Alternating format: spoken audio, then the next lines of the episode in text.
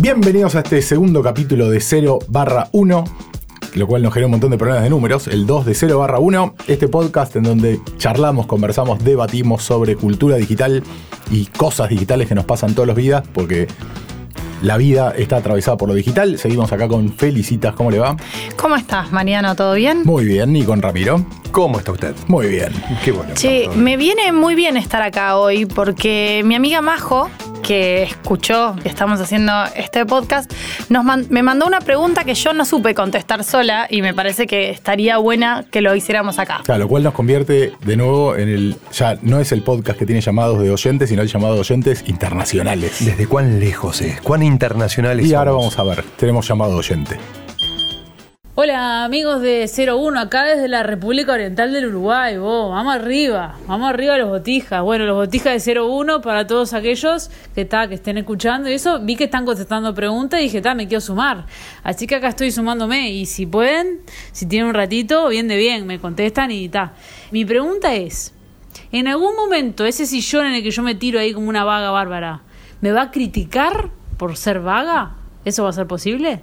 Un beso grande, vamos arriba. Uf, tremenda pregunta que hace Majo. Tremenda pregunta que hace Majo que también es una pregunta vieja, pregunta que venimos escuchando de hace rato.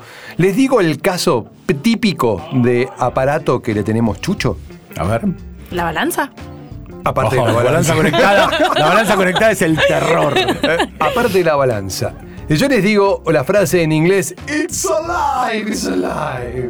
¿De dónde le suena? Frankenstein. Exactamente, el monstruo de Frankenstein. Y a vos, Marian, que eso lo conoces, el mito del golem. A full. Ok. Ah, eso que le metieron vida, vieron la vida metida en un coso de madera y el monstruo. ¿Qué hace El- después el monstruo? No me acuerdo qué hacía específicamente, pero era terrorizante en Praga. Ok, el, el rabino de Praga le da vida al monstruo golem y se va al, al demonio del monstruo golem. ¿Y Frankenstein qué pasa? Quiere matar humanos. ¿Pero por qué? Ay, eh, paso. Paso. En ambos casos, lo que están viendo es algo que se llama el concepto de agencia. Agencia significa no agencia como la agencia de la CIA, ¿ok? No como la agencia de modelos, sino como agencia con la capacidad de hacer cosas y opinar. En el caso del golem, cuando le insuflan vida, el golem se va al carajo y hace las suyas. Lo mismo Frankenstein. Cuando el doctor Frankenstein crea la criatura, que no tiene nombre, Frankenstein era el científico, cuando Frankenstein crea la criatura, le da, la criatura se va por las suyas y tiene agencia. El concepto de la agencia, de que las cosas puedan hacer cosas por su cuenta, es lo que nos provoca un profundo terror. También creo que tiene que ver con una falta de autoestima, porque los humanos pensamos que todo lo que creamos nos va a querer matar. En realidad creemos que todo lo que nosotros no entendemos y que se mueve puede ser algo hostil. Y en ese concepto y en esa tradición que es muy antigua, entra la pregunta de Majo. Si las cosas que se llaman, que tienen IoT, el famoso Internet de las Cosas, IoT, Más la IA, la inteligencia artificial. a la, a la an- Artificial Intelligence, si ambas cosas se, se- se ponen a- en conjunto, ¿puede pasar entonces que la heladera diga, "Mm, este gordo no mueve el culo desde hace dos horas, con el televisor inteligente que dice, me lo vas a decir a mí que vengo pasando Netflix desde hace seis horas? O sea, ¿Puede pasar eso? Si las cosas tienen voluntad, ¿pueden llegar a juzgarnos? ¿Pueden llegar a ponerse en nuestra contra? Me encanta esto porque si lo piensan dos segundos, hay algo que a mí me pone muy triste desde el punto de vista nerd, que es la inteligencia artificial cuando descubre algo no es feliz. No se pone contenta porque encontró algo. Vos imaginate si cuando vos descubrís algo, toda tu vida, cuando sos chiquito estás descubriendo cosas todo el tiempo, cuando sos grande descubrís algunas cosas menos que cuando sos chiquito, pero cuando descubrís algo, sos tremendamente feliz, lograste hacer algo, sos feliz. La máquina no se pone feliz. Arriesgo- Vos decís Bueno, que cuando una máquina te gana al ajedrez, no te mira a la Claro. cara y te dice, ¡toma! No es feliz. La máquina que le ganó al hiper recontra archi campeón de Go no fue feliz por ganarle. Sí fue muy, muy, muy, muy triste el campeón, pero la máquina no se puso contenta de ganarle. ¿Y Perdón. debería? Pero, pero perdón que me, me- me pongo siempre en la- como la vereda de enfrente. Habría que definir en serio qué es felicidad, qué, qué- qué es un estado emocional, y en base a eso, después que tengamos en claro que nos podemos pasar horas definiendo qué es un estado emocional. No te digo ni felicidad ni tristeza, alegría.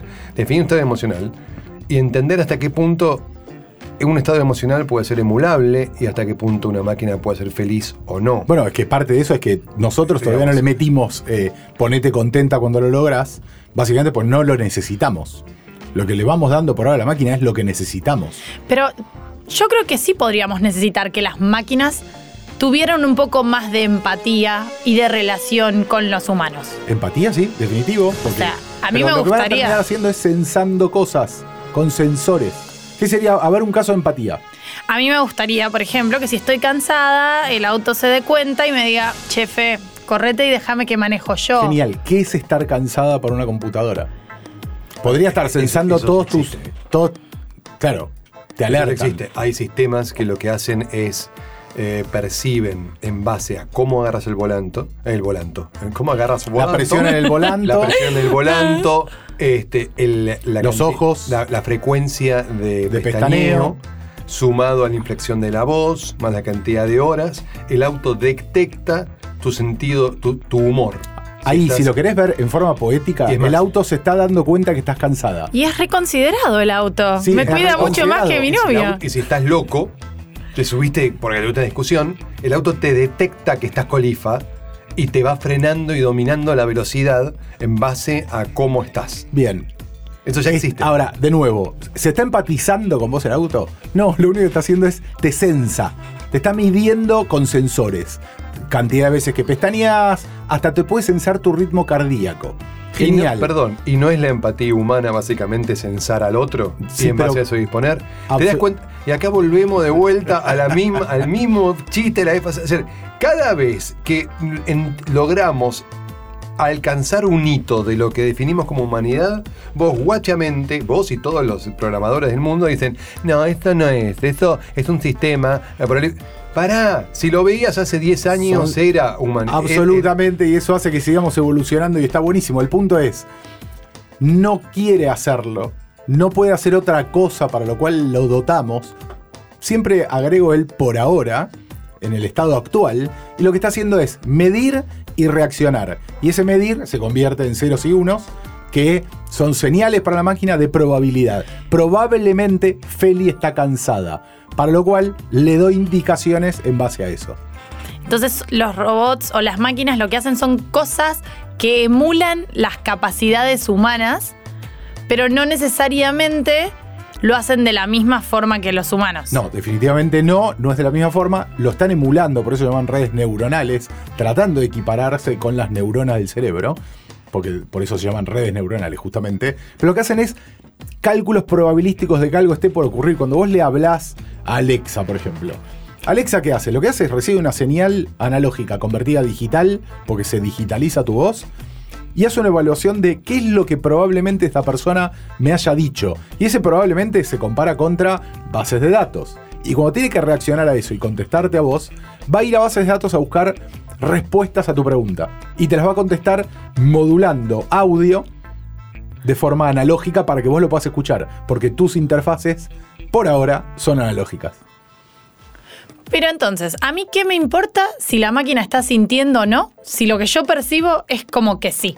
Nos importa básicamente por la pregunta que nos hicieron en este capítulo, pero bueno, ese es un detalle. No, no sienten, o sea, hace poco leí un artículo sobre un sistema de inteligencia artificial que en muy poco tiempo, muy poco tiempo de ejecución, llegó a la conclusión de que el Sol está en el centro del sistema solar. Algo que a la humanidad le tomó siglos, siglos de discusiones y líos gigantescos. Es mucho más inteligente que vos. Es mucho más inteligente que nosotros. Ahora, no fue feliz por haberlo descubierto. A mí me pone bastante triste, porque no se puso contenta por ese descubrimiento. Ahora, ese bicho ahora va a poder empezar a enseñarnos cosas que nosotros todavía no sabemos. Lo cual lo hace tremendamente inteligente en un aspecto determinado. No piensa, es inteligente. Si es más inteligente que los seres humanos, ¿cómo nosotros podemos comprender esa inteligencia? O no todo el desarrollo de inteligencia Pero hay- artificial lo comprendemos. Hay una parte que no comprendemos. Hay una parte de los cálculos que hace que no es visible y no es comprensible. De las ejecuciones. Hay una característica particular de la inteligencia artificial que es, vos hasta ahora en la informática, ¿qué hacías? Tenías datos, escribías un proceso y sacabas resultados. Ese escribir el proceso era algo humano que hacíamos nosotros y armábamos. la inteligencia artificial para armar ese proceso se alimenta de datos y en base a los datos escupe el proceso. O sea, no lo, no lo genera una persona, no lo crea una persona, sino que lo crea la misma máquina. ¿En base a qué? A un montón, a millones de datos de entrada. Y hay veces que lo que pasa ahí adentro no lo terminamos de entender.